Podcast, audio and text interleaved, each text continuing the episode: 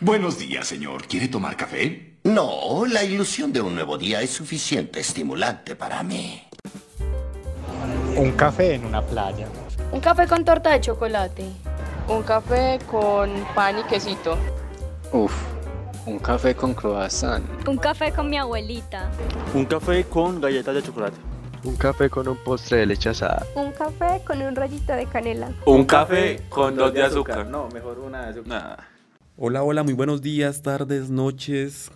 O en cualquier momento que nos estén escuchando. Es un buen momento para una Cualquiera. conversación. Por eso les damos la bienvenida a este podcast Dos de Azúcar que nace desde el Centro de Producción Audiovisual de Uniminuto Seccional Antioquia Chocó con el acompañamiento de la Facultad de Ciencias Humanas y Sociales, en donde lo que buscamos es hablar de comunicación y, y cómo ésta se Afecta. relaciona con otras disciplinas. Exactamente, con otras disciplinas profesionales, con otras formas de ver la vida diferente. Aquí vamos a hablar de un montón de temas que digamos que pueden conectar nuestra profesional que es ser comunicador o que es ser audiovisual o que ser periodista con otras profesiones como el trabajo social o como la psicología, por ejemplo, en el caso de este capítulo o muchas otras. Entonces, muchas gracias por estar aquí conectados y escuchándonos.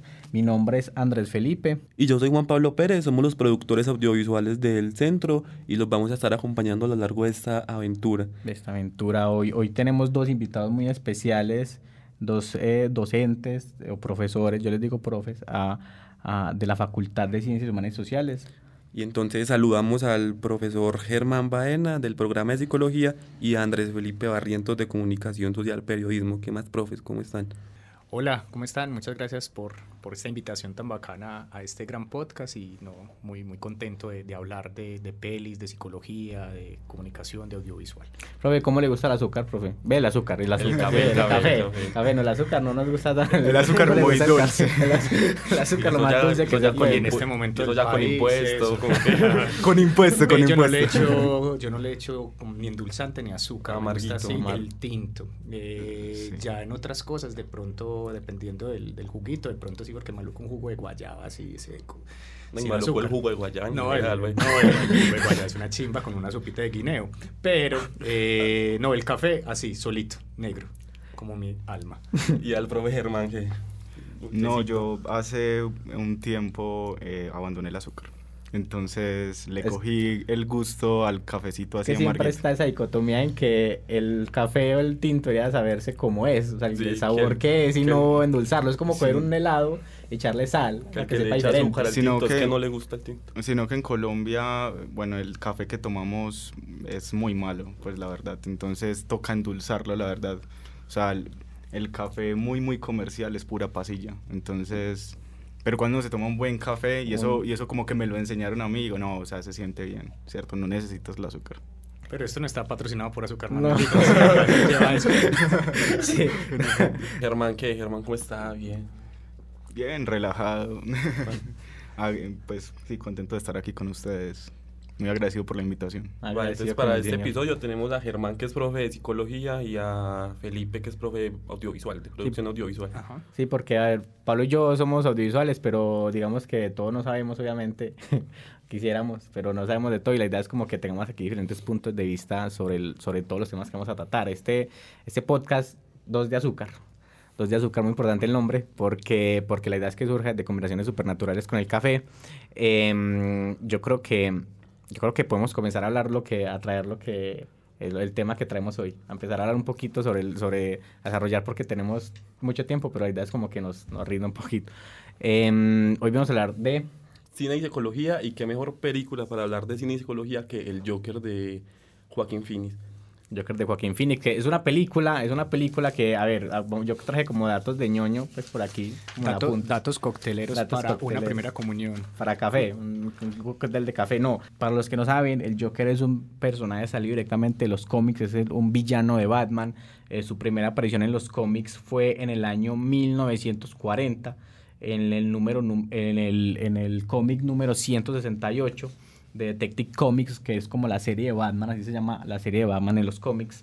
Eh, crea- personaje creado por Bill Finger y Bob Kane.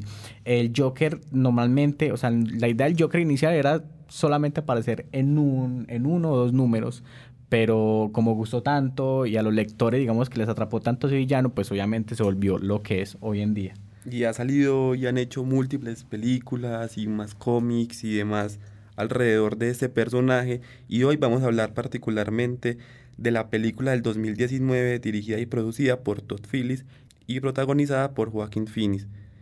Esta película se trata de la vida de Arthur y su camino hasta convertirse en el Joker. Película ganadora del León de Oro en el Festival de Cine de Venecia, Oscar a Mejor Actor Principal y Mejor Banda Sonora. Creo que es la primera película eh, basada en un personaje de cómics que se gana el, el, el, León de Oro del Festival de Cine de Venecia. Em, y, y, bueno, no es, la, no es la primera que se gana el premio a Mejor Actor porque ya estuvo Heath Ledger que se lo ganó, pero como actor de reparto y no como actor principal, como en esta de Joaquin Phoenix. Y bueno, con esta peli vamos a poder hablar mucho de psicología y mucho de cine, entonces vámonos adentrando al, a la conversación. Y, y si bien el origen de, de este personaje antihéroe es el cómic y fue llevado después al cine, no conocíamos, digamos que en ninguna de las publicaciones ni en las pelis como su origen y esta es la oportunidad de, de algún modo conocer su historia, su pasado, sus recuerdos y sus, sus traumas también y conocer su vida. Entonces creo que es una película que es muy importante porque nos cuenta eh, qué, onda con este man y qué, qué onda con, con, con, lo que pasa por dentro de este ser. Eh, mm, y eso es lo que hace realmente poderosa la actuación de este man y, como la, narrativa que también propone el director, que es Phillips, Todd Phillips o Todd Phillips, que es muy charro porque es el mismo que hace estos, estas pelis de... sacó en Las Vegas según España o, ¿qué pasó, no, ¿qué, pasó ayer? que son películas muy vertiginosas y acá llega, y ahorita hablamos de eso, hace una película, digamos, muy, diferente a muy diferente lo que ha hecho. Antes, antes de iniciar un poquito, esto es el Joker o como miran en España. El, bromas. Arthur, does it help to have someone to talk to?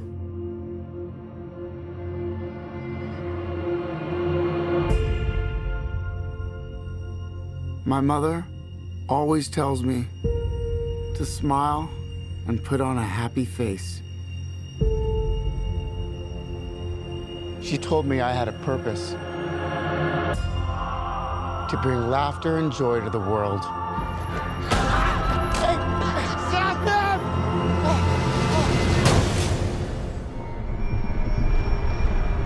Is it just me? Or is it getting crazier out there? Bueno, eh, este es el Joker. Vamos a comenzar, profe Germán, porque yo creo que para empezar a hablar del personaje hay que entrarnos un poquito en la psicología de cómo se construye algo tan denso como puede ser el Joker.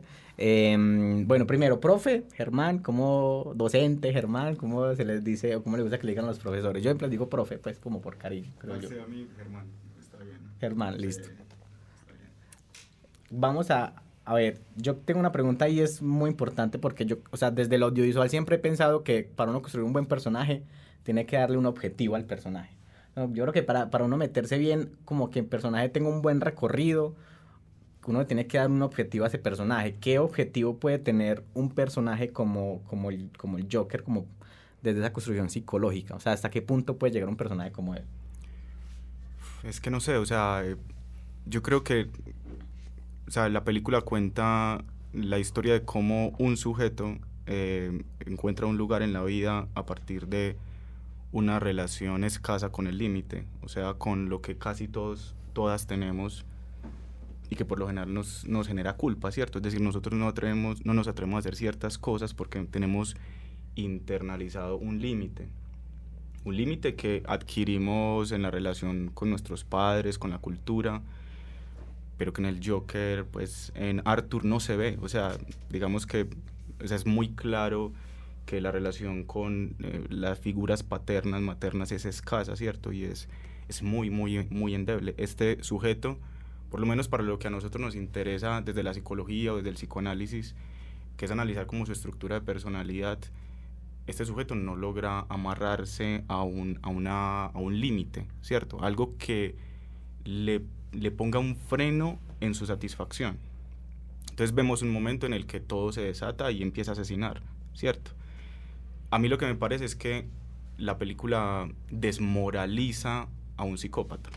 ¿cierto? Porque nos muestra su historia y nos muestra que detrás de eso que es tan, eh, no sé, alienado por la sociedad, pues hay una historia de cómo se construye, ¿cierto? Es que yo creo que siempre está ese, y de pronto el profe, el profe Felipe siempre me lo, o sea, yo creo que siempre está ese de preocuparse por el superhéroe, siempre por lo bueno, como por desarrollar lo bueno antes de lo malo, porque yo creo que siempre está ese susto y a mí me parece muy teso de que siempre se da susto de que nos, em, nos empaticemos con alguien que es capaz de hacer lo que él hace. Mm. Y por eso siempre nos preocupamos por el bien. O sea, siempre nos preocupamos por, como Batman lleva muchos años de desarrollo y todas las películas de Batman las que quiera, mostrando cómo nace, cómo le matan los papás, pero nunca se enfocan en ese nacimiento del personaje, por ejemplo. Y y no es una excusa pues a, a, crear la violencia, es entender también que... Como que vamos a matar todos. lo que dice Germán y es que detrás de cada historia también hay un montón de cosas que llevan a los seres a, hasta el límite y, a, desbordar un montón ya de pasiones también. Y, y, en, y particularmente que ahí el audiovisual lo logra y es que estamos muy conectados siempre con, con digamos que el, el personaje es, es vamos viendo lo mismo que está haciendo el personaje, o sea, es como una narración omnisciente y eso es muy poderoso, porque no sabemos cosas, o sea, el personaje, estamos sabiendo, estamos al mismo tono del personaje, o sea, tenemos la información que es el que él está eh, viendo y, y, eso hace que nos acerquemos mucho, sobre todo eso, esta narrativa hace que al conocer la historia de este personaje, no es que, pues como que hay empatía por él, no, pero sí hay, hay una forma de acercarnos a ese ser humano desde, desde su pasado y que con el transcurso de la peli, casi al final, en, el, en, el, en, uno de esos tantos puntos de giro, uno pilla como su pasado cruel y como que fue pucha, claro, es que por, por eso es así, no es que se justifique, pero si uno entiende un montón de cosas. Yo quisiera que en este punto hablemos como de qué momentos claves podemos identificar para en el pasado del personaje que explique un poco por qué es así, por qué es como es y que pues como las razones de su condición mental. Por ejemplo, la, no sé, la película no lleva 15 minutos y Arthur ya ha tenido un montón de golpes, ¿cierto? Eh, como que el primer golpe es que le roban el cartel, ¿cierto? Lo golpean estos chicos, ¿cierto? Y, que hay una actitud en, el, en la golpeada que él como que ya él se acoraza y él se deja, y él se deja pegar, como mm. que si no sintiera dolor, aunque le está doliendo, pues como que hay una actitud ahí del personaje muy, muy tesa. Yo lo interpreto que no, no sabe defenderse, ¿cierto? O sea, eh, todos tenemos un recurso para defendernos, ¿cierto? Arthur en ese momento no se ha desatado, digámoslo como el término psicoanalítico, psicoanalítico es no ha desencadenado su psicosis, ¿cierto? Porque más adelante entonces aparece el delirio, fíjense que las escenas con la vecina son finalmente un delirio, o sea, no son verdad, no están en la realidad objetiva pero este sujeto está, eh, no se sabe defender y luego encuentra una forma de defenderse de manera muy violenta, ¿cierto? Pero va pasando la peli y hay muchos golpes que está recibiendo este sujeto, ¿cierto? Entonces está esa, ese ataque, pero entonces también está lo el que... trabajo de mierda que tiene, o como le van el trabajo que, le regañan por eso, por ejemplo, y como que no tiene la culpa y te regañan y tienes que responder por un cartel. Y... Claro, eh, no sé, por ejemplo, eh, la actitud que toma el jefe, ¿cierto? Con culparlo, usted tiene que hacerse cargo de eso, ¿cierto?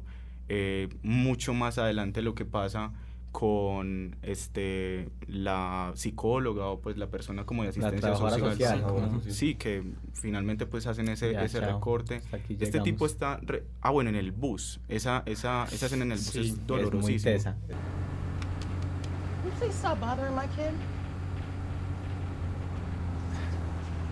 I wasn't bothering. Just stop. Was...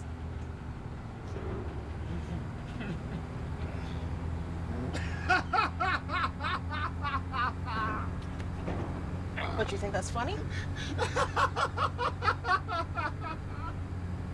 Pero me parece muy teso la forma en donde te, todo este tiempo te está mostrando que lo ignoran. Lo que pasa es que también se intensifica en el asunto de que, no usa esta palabra, pero digamos es un sujeto con un trastorno mental, ¿cierto? Bueno, lo digo como para que medio se entienda. Eh, la exclusión tan brutal que hay de las personas, por ejemplo, con una psicosis, ¿cierto? Lo que culturalmente dicen como, ay, eso es un loquito, que no sé qué. Hay una alienación, eh, a la gente no le importa, ¿cierto? Eh, y, eso, y eso, digamos que intensifica el malestar de, de estos sujetos. Yo creo que la película antes lo que hace es darle todo el lugar a eso, como mostrarnos, visibilizarnos. en la cara. Claro, lo que no queremos saber de esas condiciones.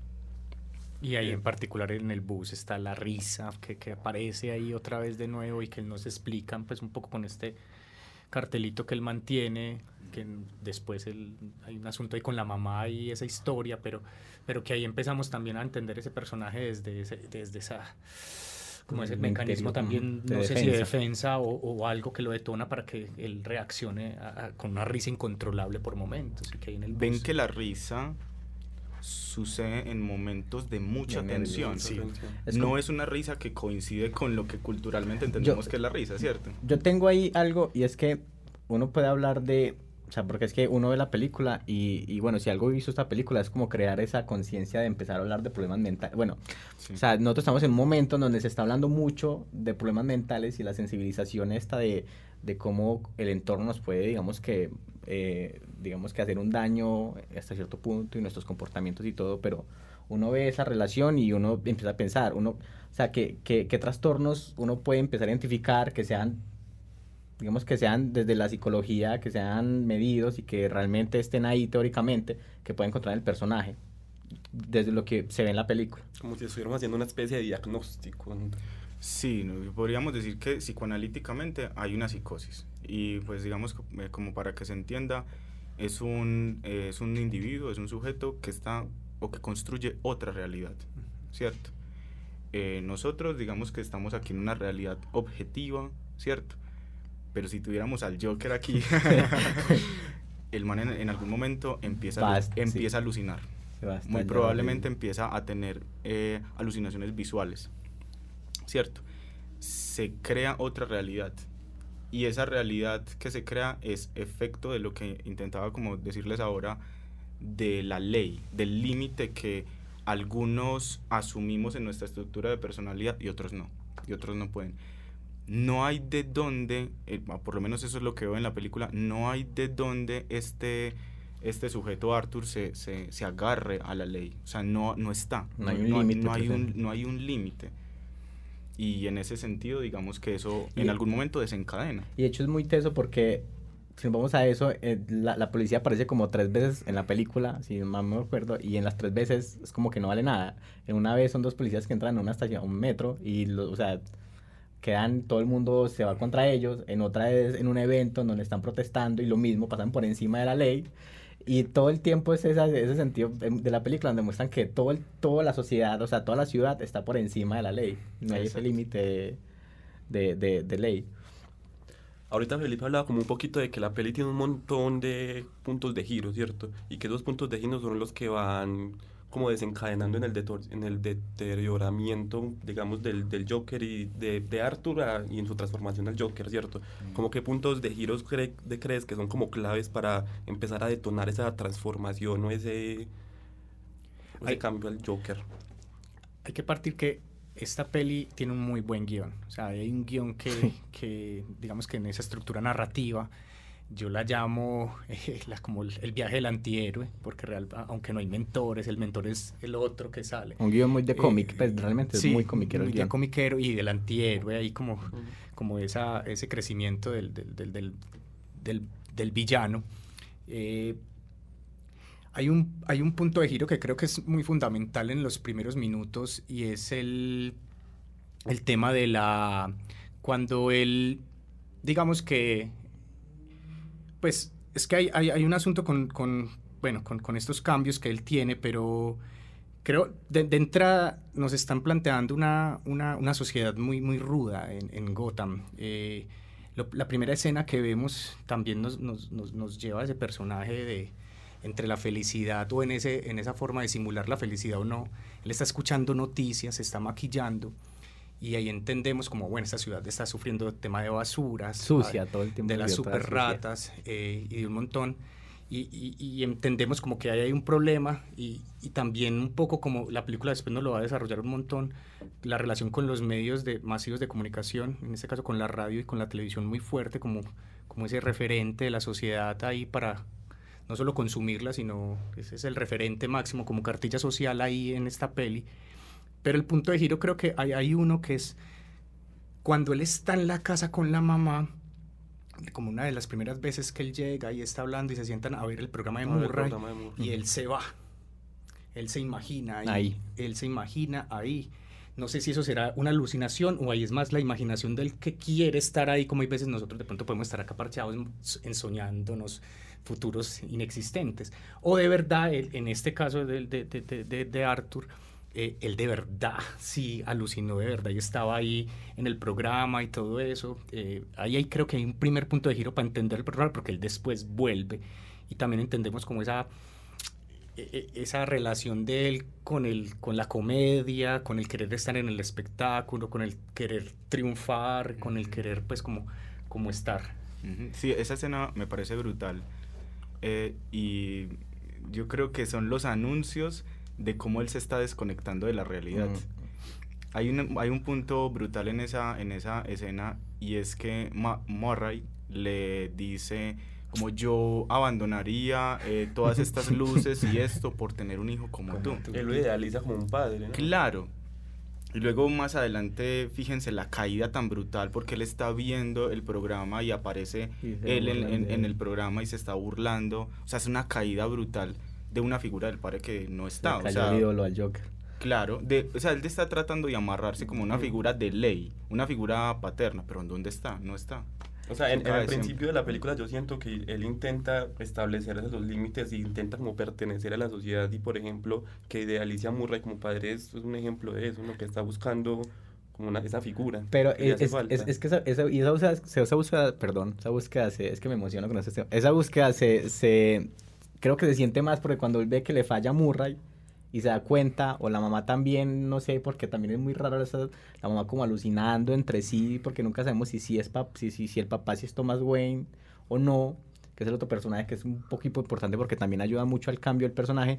Después cuando él ve que Murray ya, ya me cayó Murray, entonces me doy cuenta que Thomas puede ser mi papá y lo voy a buscar a él porque Thomas es una figura en la ciudad súper fuerte también. quiere ser alcalde Que quiere ser alcalde y, y Ciudad Gótica está corrompida y yo la voy a arreglar. Entonces él va y lo busca y pum, también y otro la golpe ahí conexión ahí con cae. Batman y con la historia de Bruce, pues como que en el final hermanitos. también hay un montón de...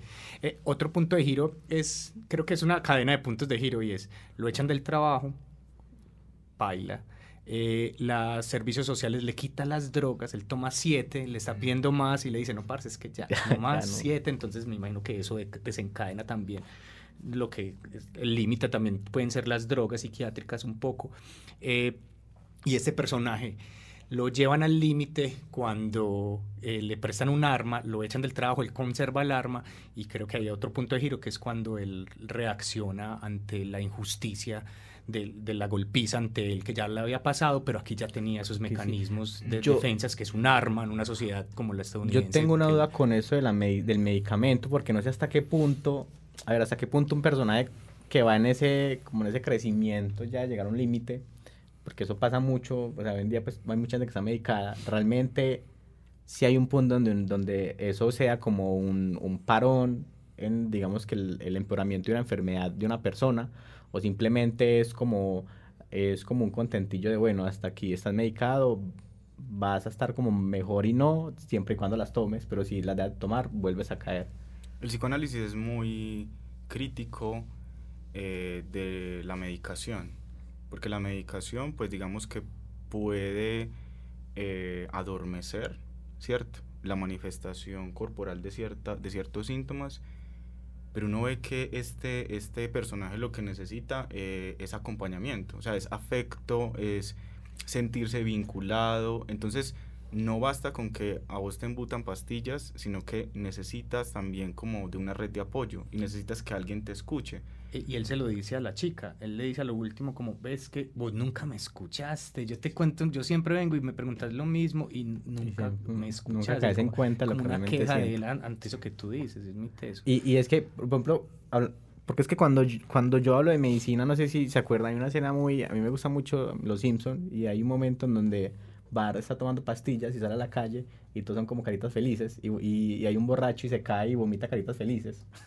Y es muy charro el, el, porque uno se ve, o sea, Arthur se medica y, y el momento en la película donde uno entiende que está medicado es casi, o sea, no es tan literal de que muestren todo el mundo en caritas felices, pero literalmente se ve como adormecido y desconectado de lo que le está pasando realmente y todo el mundo alrededor es como están ahí, pero como no pasa nada. Y, y, hay, y hay un flashback que es muy importante porque es muy corto, donde él nos anuncia que él estuvo en algún momento en un psiquiátrico, que él llega y se da un golpe contra que está tan, tan, y entendemos que él en algún momento ya ha estado en un psiquiátrico por algo que no nos dicen, pero de una nos traen otra vez a la escena de acá como, ah, es que este man, eh, como que explica un poco de su situación y por qué necesita más y todo eso.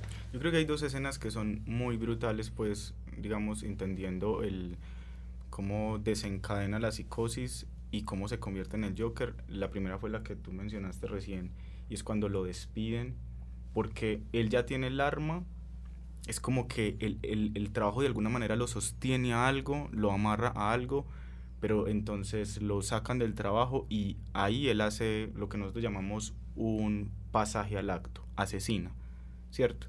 Un acto no reflexionado, ¡pum!, asesina. Y desde esa primera vez que asesina, vemos que ya hay otras escenas donde, o sea, todo se despliega, ¿cierto? Y que después mata al, al, al que era el ex compañero que lo vendió por el arma. Y a la mamá, primero ahí antes, el, porque los compañeros llegan porque él mató a la mamá. Exacto. Es muy curioso que no mata al, al chiquito, porque él le dice, no, como tú siempre sí. me trataste bien. ¿no? Ajá. Y le da un beso y todo. Le da un beso sí. y la puerta. la segunda escena que me parece que quizás la más brutal eh, es cuando él se da cuenta de que es adoptado. Jesus. You're the guy that came to my house yesterday. Yes. I'm sorry. I just showed up. But my mother told me everything, and I had to talk to you. Look, pal, I'm not your father. What's wrong with you? Look at us. I think you are. Well, that's impossible. Cierto. Eh, se le cae se le la historia de la mamá, porque la mamá de alguna manera como que le comunica eh, como que como que eh, este señor es el Thomas, papá él, Thomas, él, él, lee esa carta a escondidas eh, y ahí se da cuenta y le reclama que es también entonces imagínense o sea nosotros de alguna manera confiamos en la realidad. O sea en la es, mamá. es, exacto o sea eh, Arthur no tienen que sostener o sea todo es una mentira se constante, le va desmoronando constante. el mundo que claro. lo poquito que tenía de, de, ese mundo objetivo ah, hay una escena que el profe que, que, que Germán menciona que, que, es la anterior la de la de cuando él asesina que me parece muy bella desde lo audiovisual como la resuelve después el director y es que hay una escena como de baile y de videodanza o sea eso está lleno el Joker de una de una coreografía como que del cuerpo y el espacio de él con una total. música que no está la escucha, bueno, o sea, es extradigente. Pero esa escena es muy brutal porque él asesina, y como tú dices, como una, ¿cómo se llama? ¿Cómo dijiste ahorita? Como el, el, el paso al acto. Eh, sí, y después de eso, él se va para hacer eso en el baño. Y eso, eso con una coreografía, no sé si... Porque es que es vamos, vamos a eso. O sea, él ya, él ya comete el acto y, y, y, y yo creo que, que lo que hablamos ahorita, pues al inicio de cuál es el objetivo del personaje es, es, es, una, es una, después de todo lo que sufre el personaje y toda esa construcción, es coherente lo que hace, o sea, no, no, no, no, quiero, no quiero decir que está bien, quiero decir que es coherente, si es coherente todo lo que pasa para, hacer, para que se convierta en ese personaje al final. O sea, que es coherente como todo lo que ha sufrido Arthur para que llegue al Joker. Y, y, que, y que hay, un, hay algo y es que él quiere ser comediante, como objetivo de, de algo que él busca, él quiere ser comediante y lo busca estudiando a los otros, lo busca en el espectáculo y siempre está ahí como, quiero ser stand-up comedista. Pero eso es lo que, o sea, él, él, llega, él dice, listo, porque él al final vemos que él ve el asesinar como comedia también, que ahorita hablamos un poquito también de esas escenas, pero es eso, o sea, porque sí muchas veces en el cine falla mucho que hay, hay villanos que se construyen durante toda la película y después ven lo que se vuelven y es como que, ah, como que cagada, como solucionaron el final del villano. O sea, como que la construcción que hacen para nada. Y aquí es muy, porque aquí toda la película, o sea, aquí hay algo muy claro y es que aquí no aplica pues obviamente el viaje del héroe, sino que aquí aplica el viaje del antihéroe en donde el villano es el mismo. O sea, siempre, siempre hay una dicotomía entre que está el héroe y el villano. Pues aquí son los dos. Aquí el, el héroe es uno y el villano es el mismo. Uh -huh. Pero entonces esa construcción, toda esa construcción sí llega a un punto. O sea, si uno se dice que es coherente desde la psicología de ver toda transformación mental hasta el punto de, hasta, hasta su final, si es coherente esta transformación, ese camino. Yo sigo hablando desde el psicoanálisis, no desde la psicología. Eso, perdón, desde el psicoanálisis. eh, voy a decir algo que socialmente no es muy aceptado, pero esa es la razón por la cual para el psicoanálisis la psicosis no es una enfermedad. Vos preguntas por la coherencia, lo que vivió y el resultado en lo que se convierte es el efecto de lo que ha vivido, de cómo se ha estructurado, ¿cierto? Entonces es plenamente coherente, o sea, ese es el resultado normal del hecho de que no hay instalado un límite, no está instalada la ley en esa, en esa estructura de personalidad, digámoslo de esa manera, ¿cierto? Eso era lo que tenía que hacer el Joker. Eso tenía que pasar. Claro, eso tenía que pasar. Ahora, ¿cuál es el gran problema? El problema es que la sociedad establece límites, ¿cierto? Entonces, desde el psicoanálisis, ahí no hay enfermedad. Pues bueno, en realidad no hay enfermedad, o sea, solamente hay subjetividades. El problema es el choque con la sociedad. Porque la sociedad te dice, vos no puedes asesinar, ¿cierto? Y claro, efectivamente, tenemos que llegar a un acuerdo. Pero en la, pero en la estructura psíquica eso tenía que pasar. Porque está, está esto de que, y yo creo que, que ahorita ya vamos a ir pasando a esto, porque ahí, ahí donde uno dice, bueno, eh, este man es capaz de hacer todo eso, y, y, llega al punto pues en donde asesina, y, y, y, yo pregunto mucho eso, y siempre me lo pregunto, porque tengo la curiosidad de que a veces veo mucho como las personalidades a las personas que están como que uno ve en el día a día, y entonces me gusta mucho este tipo de personajes, y digo, ahora hay personas que realmente en el día a día, a pesar de que la sociedad pone un límite, eh, que vemos mucho que en Estados Unidos, en la sociedad de Estados Unidos, pues, en la sociedad americana pasa mucho eso de una forma diferente.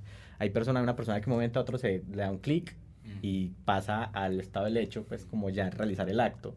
Porque cualquier persona realmente que está a nuestro alrededor, por ejemplo en un transporte público, todo el tiempo con sus problemas del día a día, tal vez puede llegar también a esa situación.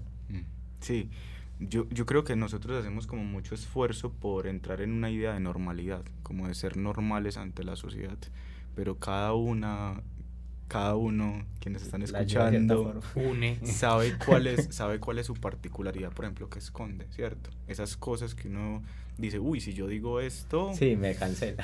Cancelan. a mí me gustaría volver sobre la escena que vos señalabas ahora, Andrés. Y es, por ejemplo, para ustedes, ¿qué significa el baile? ese baile tan, eh. tan característico. Es que yo, yo, yo cuando vi la, por primera vez ese baile, y ahorita vamos, y podemos ir entrando a todo esto, pues de cómo se construye de la narrativa, de lo audiovisual esto, porque, por ejemplo, para mí, desde ese choque de, de, que no sabemos qué es imaginario y qué no, qué está en su cabeza y qué no, para mí la música sí está ahí, porque está dentro de su cabeza. O sea, en, en el momento, en el, en el, momento puntual en donde él empieza a bailar, justo en ese, en ese en esa milésima de segundo empieza a sonar la música. Pues porque él la tiene adentro, o sea, es porque esa música está saliendo de ahí. Y esa música es ya, o sea, es ya ese punto en donde ya me liberé, soy como libre de cualquier tipo de actos o de límite que me imponga la sociedad y ya, ya estoy aquí libre, ya puedo hacer lo que mi verdadera personalidad de protección quiere, quiere hacer. Yo creo que para pensar qué significa la escena hay que ver la escena anterior. La escena anterior es, es cuando asesina a los tres a los tres manes en el tren, ¿cierto? Él sale corriendo después de asesinarlos y se mete al baño y se encierra en el baño y como que llega súper agitado, pero a medida como que pasa un poquito de tiempo, se calma, empieza a sonar la música y es donde empieza a bailar. Entonces yo la escena la veo como que él, después de hacer eso, igual como que tiene un momento de calma consigo mismo, por así decirlo. Yo tengo una teoría con, con la danza y con el baile, y es que antes de hablar antes de hacer gruñidos, el ser humano danzó y hizo como música eh, y que sus primeras formas también de... Y ante eso creo que en esta escena en particular hay una celebración, hay como también una liberación. Eh, y lo que me llama la atención particularmente es esa coreografía bella que él hace, que si bien la música está dentro de él o no es extradiegética, pues como que no hace parte del, del, del baño, o sea, en el baño no estaba, pero sí estaba en la cabeza del personaje, porque él después en el pasillo la sigue escuchando y él sigue como de alguna forma al ritmo de pues, un poco el montaje también ayuda pero yo lo siento como una celebración a eso a, ese despertar no sé hay, hay, hay, hay, algo muy importante como para que empecemos a, porque o sea, este, tenemos el personaje pero yo creo que es, es, muy importante saber que todo este tiempo todo lo que le afecta al personaje es su entorno y la sociedad cierto punto. Y esa sociedad aunque o sea como en, en una película es complejo darle protagonismo al, al, entorno o a lo que está detrás del personaje y el protagonista. O sea, uno de cierta forma hay herramientas narrativas en donde uno puede darle protagonismo a la sociedad sin tener que ser un personaje que hable. Y por ejemplo, audiovisualmente, que, que eh, eh, la música, y vamos a partir desde ahí, la música es un medio audiovisual de contar cómo, es, cómo el personaje se escucha a sí mismo y cómo el personaje escucha lo que le rodea. Esa, esa, ese, ese chelo, porque es un chelo, la, la compositora de la banda sonora es chelista y ella desde sonidos de cuerdas empezó como a, a, a, componer la banda sonora de la película. Es un sonido muy sucio, es un sonido todo el tiempo de lo sucio que estamos escuchando que está en la ciudad. Todo el tiempo son noticias de basuras. El perro que suena. El perro allá. que suena. Eh, Arthur camina por cualquier parte de la ciudad y hay montones de basuras. Y la música es sucia, la música es... Entonces en ese punto es que, que lo que hablamos, él, él, todo el tiempo escucha esa canción o esa música en, en, su cabeza, es porque él así escucha la sociedad. O sea, ya estamos nosotros entendiendo y escuchando cómo el Joker, ya que esa es la personalidad que sale, escucha la sociedad. Y entonces ahí yo tengo esa pregunta. Pero espere, espere, y, y su merced y el baile para usted. Ah, bueno, sí, sí. Que porque, se no la pregunta. Porque no, yo, y, el fue el que trajo la El fue la que trajo y no dije, no responde nada. No, yo estoy de acuerdo con usted. Yo creo que ahí en el baile es el momento en el que el Joker no está tensionado, no está sufriendo ahí, encuentra su lugar, ¿cierto? Y, y, y se repite ese baile varias veces. Y hay una cosa, es que encuentra una conexión con otras personas, porque él empieza a ser un ícono en gótica. Uh -huh. Y ahí vamos a entrar en que ya él, él, él, él, ya, no se, ya no se vuelve un... O sea, ya no sobresale tanto en, como esa primera escena donde está toda la ciudad y un montón de colores súper... que vamos entrando en eso un poco de colores así súper... Eh, eh, opacos y un momento está con un cartel amarillo súper sobresaliente y ya no, él ya hace parte de los colores de la ciudad. Y, y, y, y, es eso, o sea, profe Felipe, aquí, ¿qué elementos narrativos uno puede encontrar desde esa creación audiovisual para crear el entorno que afecta así al personaje?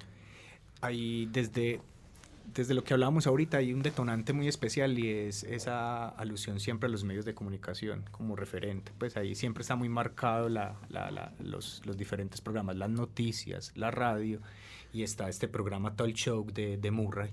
Como digamos que desde el arte eh, lo hicieron muy bien en la narrativa porque es como si la, la, la, sociedad de consumo y los medios de comunicación fueran un personaje ahí que le afecta un montón de alguna forma a, a nuestro, a nuestro personaje de hoy.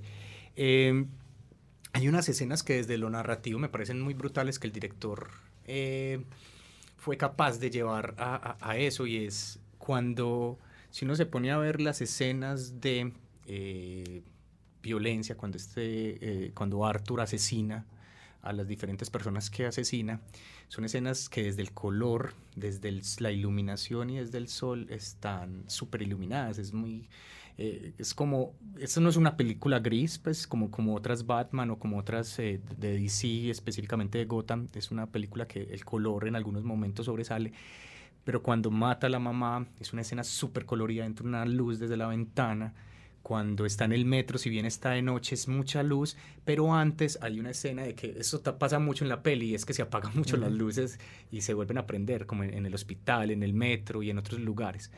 Pero en la escena del metro, siempre ya una vez él empieza a disparar, siempre es iluminada.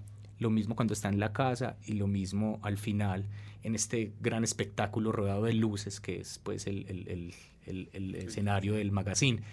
Siempre hay una iluminación ahí especial para, para, para contar esta parte de, de, de, lo violento. Que también el director ahí se tira un detalle bacano y es que la violencia no la muestra eh, vertiginosamente.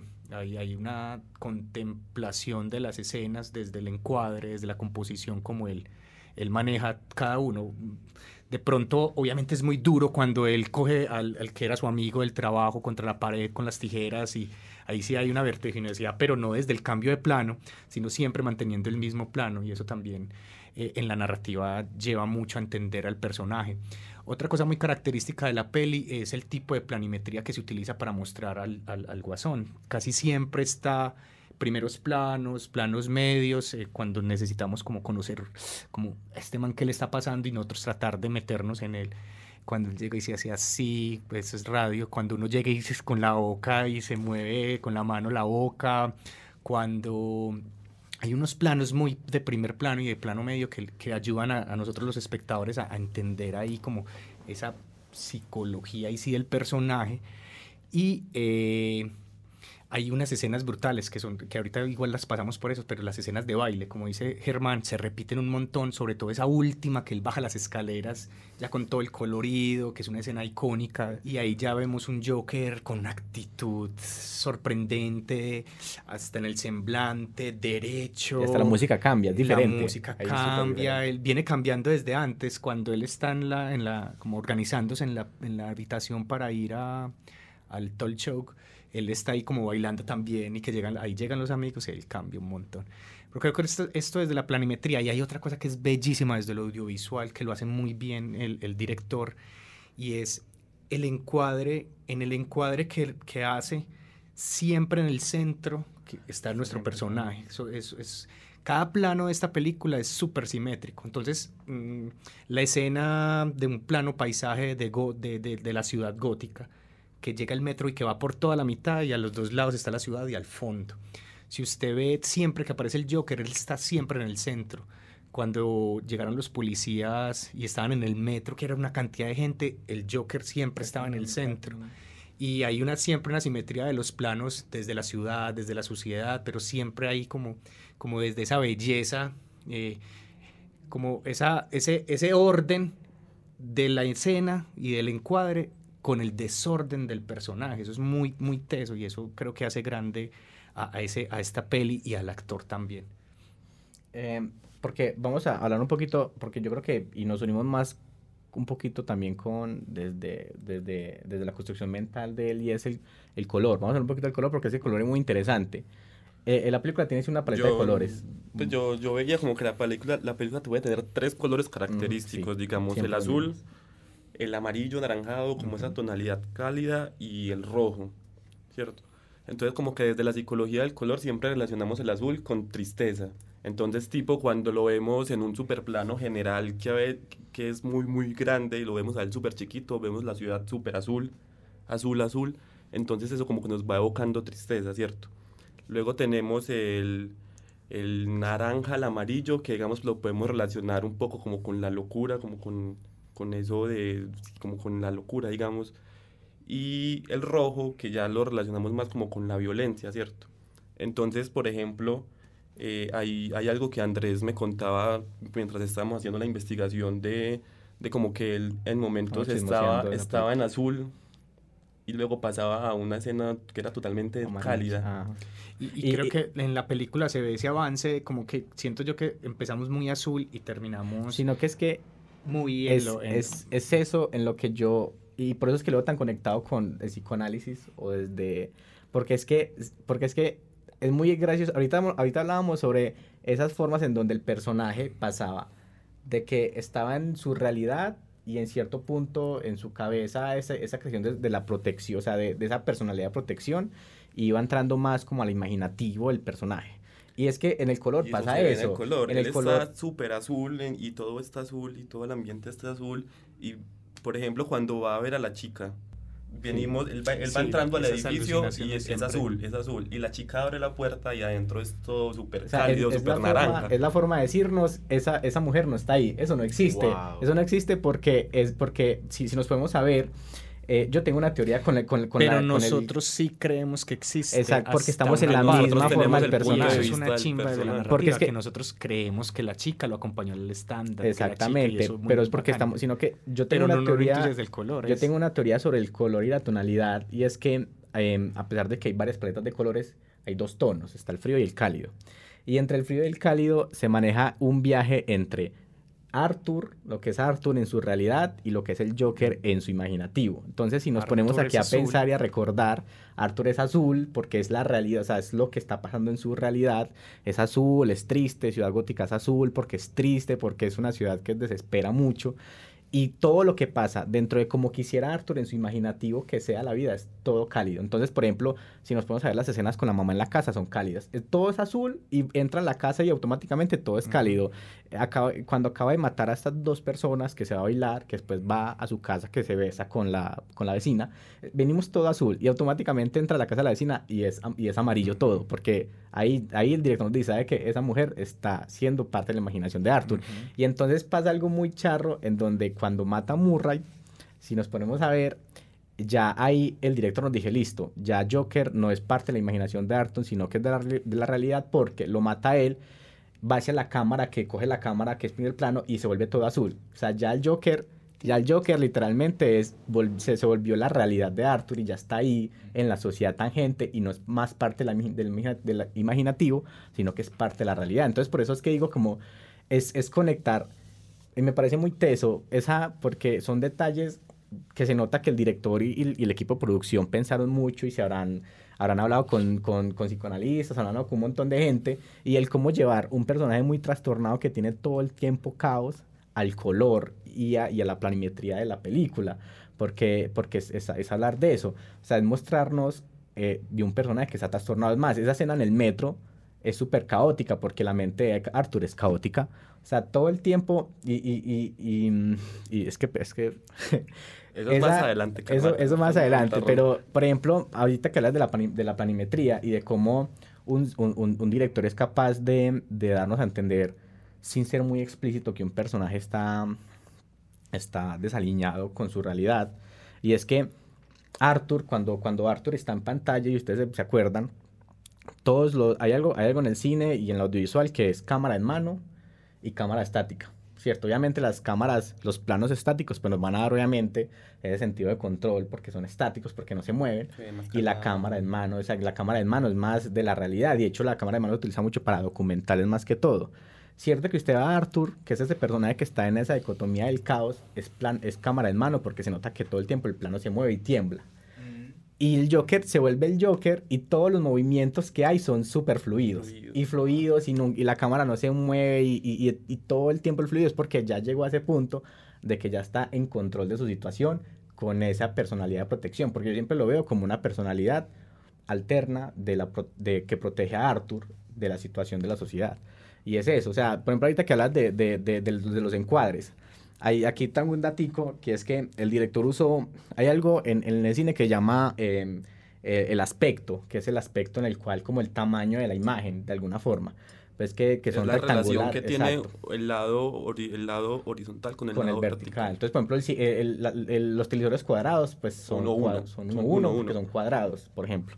Él utilizó un rango muy raro, y es, es, raro porque hoy en día las películas son más recortadas y no son tan amplias en el, en el, en el, en el aspecto pues, de la imagen y utilizó un rango que es el 1.85, en donde la pantalla es más amplia. Entonces, cuando ahorita que decías de esos planos, detalles y primeros planes cerquita, como... son súper de, de, o sea, con esos planos el director quiere que nosotros con el personaje nos metamos dentro de la piel del personaje, porque, o sea, literalmente el Joker se nos viene de frente con las caras, con los gestos, y es como esa cercanía al personaje, y, y, y, y, cuando lo alejamos del todo, que son los planos súper generales, es el Joker como un ser insignificante en la sociedad, porque, es, no, porque hay, con la escogencia, o sea, con, el, con, las, con simple escoger el rango del aspecto de la película, el director simplemente nos puede entender lo insignificante que puede ser ese personaje en la sociedad, simplemente con un detalle técnico que es, esos detalles son muy bonitos porque realmente logra que, que, que uno se meta más en la psicología del personaje.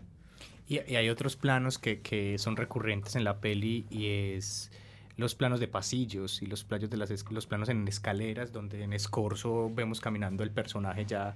En mayoría ya es cuando ya está el Joker un poco apareciendo y fluyendo. Creo que también eso. Y también hay una simetría muy bella. No conocía esto de la anchura de esta peli, pero mira que ahora que lo mencionas, sí, sí, sí, uno ve un poco más de información que en otras pero creo que ahí en ese tipo de planos también hay una construcción muy poderosa desde la narrativa y es cómo sigo yo al personaje desde mostrando otras cosas que tradicionalmente no se muestran, entonces los techos, la profundidad de campo en algunos casos y, y lo colorido que es lo yo que creo que eh, es muy importante, yo, yo, yo he escuchado mucho al profe Felipe y, y a muchos profesores míos los he escuchado decir que los planos no son simplemente cosas para mostrar objetos. A ver, me explico. Un plano general no simplemente por una presentadora, un plano, perdón, un plano medio no simplemente por una presentadora, un plano general no simplemente para dar información y contexto. Los planos se pueden utilizar de formas en, la, en las que nos ayudan a contar la historia. Y por ejemplo, hay algo que a uno le dicen todo el tiempo en televisión, por ejemplo, o en las reglas del audiovisual, que es el espacio de la cabeza aquí, no dejar tanto espacio entre la cabeza de, de la persona que estás mostrando y el final de la pantalla arriba. Y aquí lo usa todo el tiempo para mostrar que ese personaje está aislado de la sociedad y que está súper lejos de todo lo que es el ideal de la sociedad porque está en un trastorno. Y lo usan todo el tiempo, todo el tiempo que lo ven a él esos escorzos de atrás. Y aquí hay un espacio enorme entre la cabeza y el final de la pantalla, es eso, es, o sea, él, él, rompe mucho las reglas, el director rompe mucho las reglas del audiovisual, que, o sea, romper las reglas está bien si se saben romper. Y, y, y nos lleva mucho a, a, a, esa construcción caótica del personaje, porque al final de cuentas es un personaje caótico toda la película. Y, y, y, es, y es esa construcción. Entonces, por ejemplo, eh, ahorita que decías lo de, ahorita que nos detuvimos tanto en la escena del, del bus cuando voy con el niño, eh, el, el, el, director usa, o el, o el fotógrafo, el, director de fotografía utiliza dos tipos de lentes, un, un lente lejano y un lente cercano. Esos lentes lejanos los utiliza para ensuciar el plano de, de que muestra Arthur, para mostrar ese, esa, esa, esa forma en que la sociedad ignora al personaje, porque todo el tiempo pasa gente por delante de Arthur y entonces Arthur está ahí, sabemos que está ahí porque es Arthur, porque sabemos que es el protagonista, pero la sociedad no sabe que está ahí, ignorando totalmente. Voy a decir un comentario un poco insignificante porque yo estoy aprendiendo en este momento. yo no sé absolutamente nada y, y, me sorprende mucho porque yo no me fijo en esos detalles, ¿cierto? Yo, yo, no, yo te había dicho, yo no sé de cine, ¿cierto? Pero el asunto es que funciona. O sea, funciona en el sentido de que yo vi la, la peli y, y genera cosas, ¿cierto? O sea, eh, yo sola, solamente he visto dos veces el eh, Joker. Y esta vez, yo no sé qué, qué, carajos pasó, pero esta vez me generó mucho dolor. Eh, no, sé, no sé qué fue lo que sucedió, pero eh, eso funciona. O sea, lo que ustedes están diciendo, como la intencionalidad que hay en la forma como, como, como se hace todo, ¿cierto? Eh, entonces, bueno, genera pues como esos, esos efectos, ¿no? Sí, porque digamos que eh, eh, la narrativa audiovisual tiene en ese lenguaje esas posibilidades, que vos tengas un plano general que te va a generar a vos como espectador tristeza y soledad, y después pasas inmediatamente a un primer plano, te choca, pues hay un choque como en, en, en la narrativa, pero me adentra el personaje y, y, y, eso es lo lindo del audiovisual, que a partir de planos, movimientos, colores, me va construyendo esa, esas sensaciones a mí, también me va dejando ahí un montón de, de, emociones y de posibilidades de entender no solo la historia, sino el personaje y conectar. Y que y como al fragmentar la imagen uno puede ver cosas que de pronto el personaje no, que uno o que o la sociedad no, el hecho de que tuviera un arma o no guardada, como todo ese tipo de detallitos, hace muy rica la construcción audiovisual desde eso, desde cómo generamos en el, en el personaje esas emociones que se necesitan. ¿Ustedes qué, como qué emoción o qué sensación en general les produce, digamos, la historia? O sea, ¿cómo, ¿qué sienten ustedes al, al ver el, el conjunto de la historia?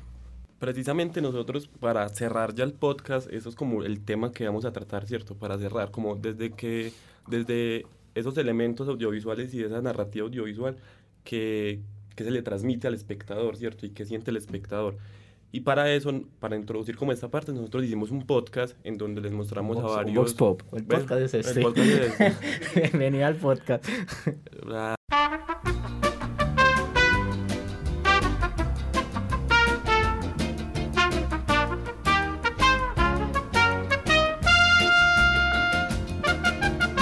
Y para, pues para, para pasar como a la parte final, hicimos un voz pop en donde le preguntamos a varias personas de la universidad sobre qué les generaba una escena en particular. La escena es cuando él asesina a las tres personas en el, en el, metro, el metro. entonces les mostramos la escena y les preguntamos qué, qué les genera.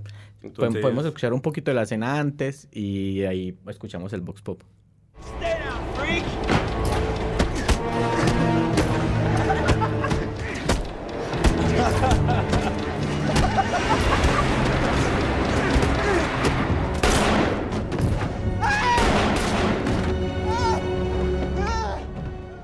Ahí, ahí, nos fuimos, nos fuimos, nos fuimos, perdón, eh, un ratico a hablar con la gente y grabamos unas voces. Entonces, como que vamos a, empe a empezar a, como a concluir esto a partir de, de, de, de, la opinión de las personas, porque aquí vamos a lo último y es como una película con toda la información que nos da puede eh, hacer sentir lo que se le dé la gana al espectador. Entonces vamos a escuchar el Vox Pop y volvemos en un momentico.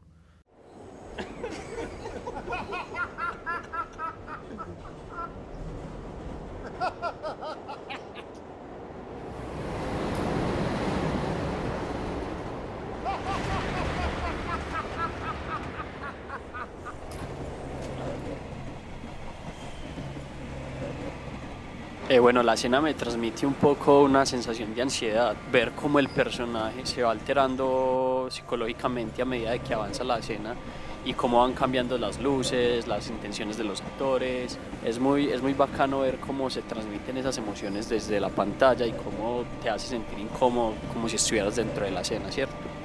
Sentí algo de tristeza y mucha empatía por el personaje al que están golpeando, porque de una u otra forma siento que él no llegó a entender el por qué lo golpeaban, si realmente él solamente tiene una enfermedad y él no va a creer de que alguien va a venir a pegarle simplemente porque se está riendo. Entonces sentí como mucha impotencia al ver que lo estaban atacando, pero también disfruté cuando los asesinó porque siento que se lo merecían de alguna forma. Y lo que me pone a pensar viene a ser la falta de entendimiento y de reconocimiento en el lugar de el otro. Ocurre todo eso en un tren, en un metro, incluso con los cambios de luces, oscuridad, luz, oscuridad, luz. Uno entra en ese conflicto de pensar cuál es el malo, porque se supone, entre muchas comillas, que el psicópata pues es el malo, pero los que lo empezaron a atacar fueron los otros. Entonces sí se siente también como un fresquito cuando él los ataca a ellos, porque pues ellos lo empezaron como a molestar y a golpear. Bueno, la, la, escena a mí particularmente me transmite caos, no solo desde el punto de vista de, de, la acción de los personajes, sino desde la luz, el tipo de luz verde, una luz muy tenue, eh, los cambios de luz, se va el plano, vuelve el plano, eh, es plasmar lo que el personaje principal está sintiendo y es ese, ese sentir discontinuo, ese, ese cerebro que está, que está muy alterado y, y visualmente creo que transmite ese caos que está viviendo el personaje principal dentro de ese tren. Bueno, la escena me causó un poco de pánico porque la manera en que reacciona y cómo empieza a actuar, cómo se ríe tan desquiciadamente, entonces, no sé, son muchas emociones y me genera un poco de ansiedad ver cómo se desarrolla todo. Me genera mucha frustración y tristeza y me pone reflexiva frente a todas las situaciones que pasan en el día a día, de la intolerancia, de no ponernos en los zapatos del otro, de todo lo que cargan las personas y, sus conflictos internos, sus malestares, incluso sus condiciones mentales y enfrentarse a un mundo tan duro. Eh, y a ver, eso, eso lo hicimos porque digamos que la finalidad de todo esto y es un poquito entender también el papel, porque ya hablamos del papel del director y ya hablamos de toda esa construcción desde el psicoanálisis y desde el audiovisual del personaje y de la película, pero entonces al, al, al, espectador se le da toda esa información y ahorita el profe pues, nos preguntaba que qué sentíamos con la historia. Y es que al espectador se le hace información y, y, y, yo siempre he pensado y tengo la teoría de que eh, a veces los, los, directores de cine y, y, los, los directores de fotografía pueden ser hasta terapeutas, pueden ser, eh, pueden ser eh, psicólogos o pueden trabajar desde el psicoanálisis porque todo el tiempo siento que un, un, un creador de, de contenido, eh, en este caso el cine, es capaz de afectar, o afectar no, sino es capaz de eh, poner su intención desde el mensaje y desde su mente al espectador simplemente con imágenes de cierto tipo. Ahorita hablamos de la, de la iluminación, ahorita hablamos de, de, los planos, de cómo eh, nos hacemos, nos, ahorita una chica, pues en, en, el audio que acabamos de escuchar, una chica dijo que sentía placer porque le, parecería, le parecía justo que hubiera asesinado a esas personas. Y es, y es, o sea, cómo el director es capaz de entregarnos un mensaje y qué hace el espectador con ese mensaje. O sea, cómo el espectador puede tener ciertas actitudes en su vida diaria con base a lo que acabo de ver. Y, y yo ahí a responder la, la, pregunta del profe Germán y lo que generan ustedes, no solo con el Voz Pop, sino qué, qué genera en uno, qué me generó a mí, Felipe, o Andrés Felipe, la, la, la peli. Y yo comparto un montón el dolor. Yo también es la segunda vez que me la veo. Y esta semana que me la vi, sufrí con el personaje, me dolió muchas cosas de su pasado entender que lo habían violado, que lo habían amarrado, que, que la mamá siempre le mintió y que pues ahora es adoptado, más toda la carga que tenía.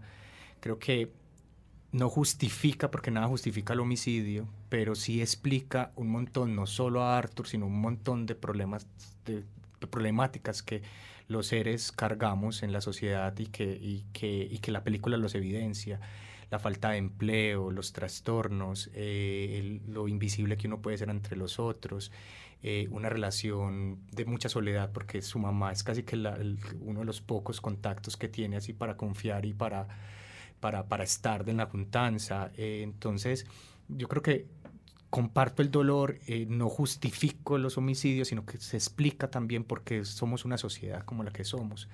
Más esa sociedad del espectáculo, del medio de comunicación y unas ciudades, siempre las películas gringas siempre tienen el problema de la basura, no sé por qué siempre la basura es un problema como que la, la- empresa privada no, bueno. Ellos mismos nos muestran su real... El, el caso es que comparto el dolor, no justifico, es- y creo que se explica un montón de dolencias que tenemos como sociedad y, y de ign- y lo que dice el, el Germán ahora, y es que ignoramos a esos mal llamados locos, eh, ignoramos sus realidades, ignoramos lo que ven, porque están fuera de ese, de ese límite que nos, nos hemos impuesto en nuestras realidades. Entonces, comparto mucho el dolor y siento que, que es una película para reflexionar mucho, un montón también de cómo somos nosotros con, con, con, con el otro que es tan diferente.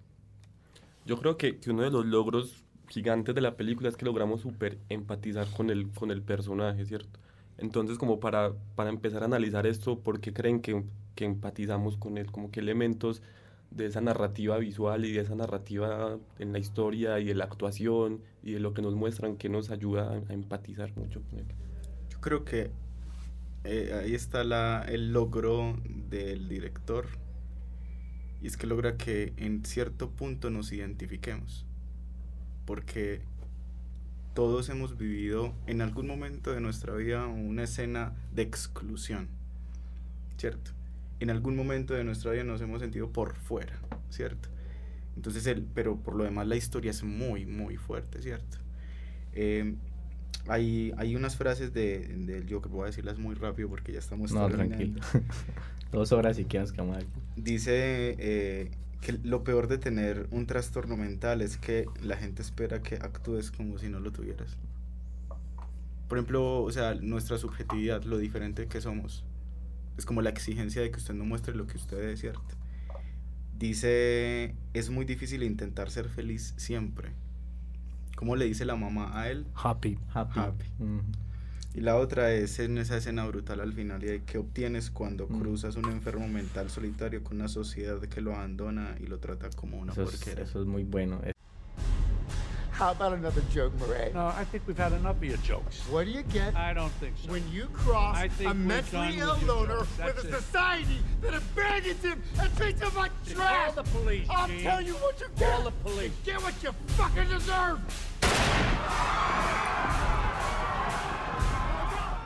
Esa, esa, esa, esa, esa parte, el guion ahí, esa, ese, ese vaivén entre él y, y, y Murray es, o sea, en el guion y en la forma en que se dice, es muy bueno, es muy bueno, esa, esa, yo creo que sintetiza en cierta forma toda la película. Esa frasecita puede sintetizar en cierta forma toda la película porque es eso, o sea, al final, que ahorita al principio hablamos del objetivo, ese es, sin saberlo desde el principio, ese es el objetivo del personaje.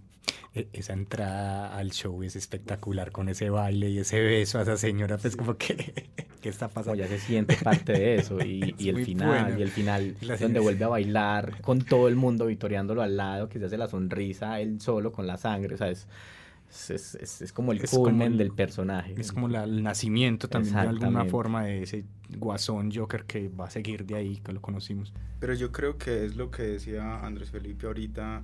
eh, en el fondo no se trata de justificar, pero sí de que nosotros como sociedad, y creo que también puede ser un, un propósito del podcast, y es sensibilizarse un poco, ¿cierto?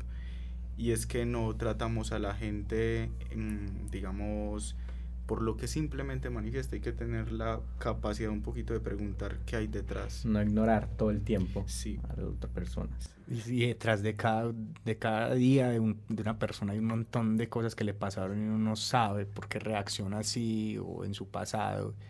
Pues el man tenía un arma y reaccionó así. Pues igual ahí también hay un asunto ya de, de defensa propia, pero es, es- es- es- es entender es- que hay un montón de gente así y, y es muy, muy triste esa, esa, esa isla, el- cómo los aislamos. Como para, para, que, para que empecemos como ya a ir concluyendo, yo, yo quiero, o sea, respondiendo a la pregunta de, del profe Germán, a mí, yo la, la película me la he visto si acaso 19 veces, la verdad me gustó mucho, la hizo muchas veces, o sea, me parece, es de mis películas favoritas, porque soy muy, desde chiquito leo muchos cómics, entonces todo lo que sea cómics es muy bueno, pero ese tipo de historias que son muy alejadas de la típica película de superhéroes me gustan más porque en los cómics hay mucha historia. La gente a veces no entiende y en los cómics, películas, esa historia es así, hay por montones, en donde no se es tan superficial en cuanto a un personaje, sino que se construye verdad y toca temas más profundos, que no simplemente un superhéroe contra un villano.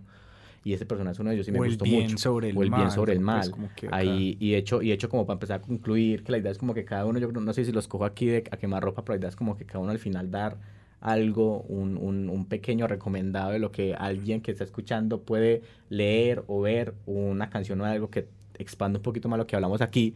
Hay un cómic que quiero como que, el primero recomendar, que es El Joker de Brian Azarello. Es un cómic que narra, eh, narra el guasón saliendo de, de- Ciudad Arkham, que es como la cárcel, la cárcel slash em, eh, manicomio mental en el que los guardan em, y sale un montón de crímenes y tratan un poquito la construcción del por qué es así y por qué, y hay, hay una parte pues casi como medio para, un poquito como para no spoilearlos tanto, pero hay una, hay una parte del cómic en donde él entra a un banco y lo roba, roba el banco simplemente con la foto de la hija secuestrada del director del banco. O sea, simplemente con eso roba el banco. Y, la, y lo roba porque la, la, la, la foto que tiene sangre y tiene semen en la foto. Y simplemente con el hijo todo y no tuvo que usar armas ni nada, que sino simplemente con robó el banco. Es una pequeña parte de ese cómic para que lo lean y entiendan un poquito más del Joker y un poquito de esa psicología del Joker. Y el libro que decía antes que llama La psicología de Batman. Eso es un libro real de un psicólogo, de un profesor de Estados Unidos, psicólogo, y sacó un libro explicando su psicología. Eh, yo con la película siempre que la veo siento mucha, siempre me da mucha mucha tristeza. A mí me da mucha tristeza el personaje. El Joker es un personaje muy malo, pero me da mucha tristeza porque mm, para los que de pronto conocen un poquito más de la ciudad gótica, que tiene un montón de villanos más, eh, es muy fuerte. Es una ciudad realmente fuerte que, que se puede comparar con cualquier eh, sociedad latinoamericana. Y, y es muy fuerte el cómo una ciudad puede ayudar a construir el, el, el mal que puede habitar en su misma sociedad desde, desde muchos actos, desde nosotros mismos, desde actos de- del, del que está al lado. Y siempre que lo hago mucha tristeza, me da mucha tristeza y, y, y yo creo que a mucha gente eh, esa tristeza es la que hace que se identifique con el personaje. Yo creo que eso es lo que, eso es lo que siempre me hace sentir la película. Yo, yo recomendaría otra peli, Taxi Driver, que aparte creo que es una peli de la cual el director tomó mucho para construir el Joker y es una peli que también nos narra como, como un personaje también se, se va volviendo malo y se sí. transforma en una, como con- a partir de una relación con la sociedad o de una falta de relación De con hecho, ella. Robert De Niro, que también sale en el Joker, es el protagonista de esa película. Bueno, yo a mí me interesa como pensar alternativas, formas distintas de asumir, por ejemplo, en este caso específico, como la salud mental, como ese rechazo tan constante que tenemos de, eh, de esa externalidad, de esa otredad que nos es tan extraña, de lo delincuencial, etcétera, etcétera, o del delirio, ¿cierto? Ah, bueno, hago un paréntesis. Hay una cosa que no me gusta de esta película, y es que puede instalar el imaginario de que las personas con, entre comillas, enfermedades mentales, trastornos mentales, son personas violentas. Y no es un porcentaje muy bajito, muy, muy bajito, las personas que no se tienen una psicosis y son violentas. Entonces eso no, no, no puede quedar como en el imaginario de que entonces todo sujeto es así. Eh, La película que quiero pues sugerir se llama Lars and the Real Girl. Lars y la chica real. Es una película del 2007, no sé pronunciar el director, Craig Gillespie, creo. es una forma distinta de asumir la psicosis en una sociedad, en un pequeño pueblo. Entonces, bueno, me parece que sería una buena película para pensar de manera distinto este asunto pues de la psicología, en fin. Yo me iba a ir con una serie, pero el profe me hizo acordar de algo muy La serie y la otra también, las dos cosas. Y bueno, y antes quería mencionar como esa figura del payaso, pues como que siempre tras del payaso hay algo triste, no lo veo como, como que, que yo creo que es- en el porcentaje de payasos en el mundo deben ser muy pocos los felices, bueno, la, la humanidad, pocos somos los felices. Recomendados, miren, en Argentina hay una emisora que se llama La Colifata.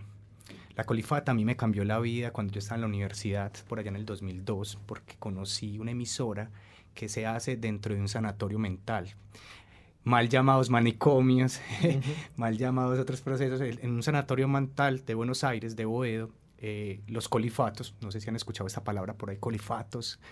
La colifata, eh, un chico antropólogo eh, o trabajador social llegó allá y una de sus formas de terapia o de, estar con los grupos fue crear una radio y es una radio que hoy, después de 30 años, una emisora comunitaria, sigue al aire.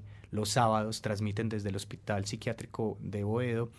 Eh, la pueden escuchar por internet, se pueden escuchar capítulos anteriores, pero lo lindo de la colifata es ver que la cordura y la locura no es, es como un límite ahí todo extraño y que muchas veces los mal llamados locos son súper inteligentes, súper cuerdos, tienen una visión del contexto de la realidad muy tesa. Si bien tienen unas particularidades en su ser, eh, eso no los hace muy diferentes a nosotros. Entonces lo lindo de la colifata es que le dieron voz al que estaba excluido. Y entonces usted los escucha hablar de política, del mate, del fútbol, de cosas muy tesas. En estos días escuché un programa de radio de ellos hablando de, como recomendando bandas de rock. Una hermosura. Entonces es también como, como nosotros, estudiantes, profes, gente académica, nos pensamos la salud mental desde, desde también desde estos otros lugares, eh, de empezar a hacer eh, pequeños talleres eh, en las cárceles, pues no solamente en la salud mental, sino en las cárceles, que es gente que está excluida, que están allá pues llamando pues extorsionar, no, no siempre. Hay una gente que es inocente, mujeres en el Buen Pastor o en otras cárceles, pero yéndonos a, a la salud mental, creo que poco, poco vamos o poco sabemos de, de no sé, de allí el Hospital Mental de Bello, eh, y, y no sé creo que ahí hay un, una buena posibilidad también de, de, aplicar cosas como la colifata. Entonces, la colifata, entra en colifata, no sé si será .com, .org o .tv, pero la colifata, eh, maravillosa, no van a perder la, la, el darle play. Y hay una serie que es The Voice, que creo que uh -huh. es ver los héroes desde otros Otro puntos punto de, de vista, vista eh, que el héroe bueno. siempre salva a alguien, pero para salvarse a alguien, eh, pues pasó muy rápido y mató a otras 40 personas y que no le importa. Entonces es como ver esa también esa, esa doble moral de, o, o, también salirnos de ese esquema dual de lo bueno y lo malo. Y, y, que creo que en el Joker también está eso, como bueno y malo, ¿no? Pues, y lo ético y lo moral, pues como que hay, es trascender también esas dualidades. Pero nada, la colifata. Y bueno, yo creo que con esto cerramos el capítulo. Muchas, muchas gracias a ustedes que nos están escuchando. Muchas gracias a los profes por acompañarnos a lo largo de esta conversación y por darnos sus puntos de vista súper valiosos y súper interesantes. Es, yo creo que esperamos que estén conectados porque se vienen muchos otros episodios de muchos temas diferentes. No solamente vamos a hablar de cine, vamos a hablar de periodismo, vamos a hablar de televisión, vamos a hablar de transmedia, vamos a hablar de muchas otras cosas que a usted como estudiante de comunicaciones le puede ser interesante, pero usted que no, tal vez no es estudiante de comunicaciones, también le va a ser interesante. Entonces, muchas gracias, estén conectados ahí. No siendo más, Andrés, nos oímos en el próximo capítulo. Muchas gracias, entonces, Juan, por otra vez por acompañarnos aquí y nos estamos escuchando. Hasta la próxima. Chao, chao.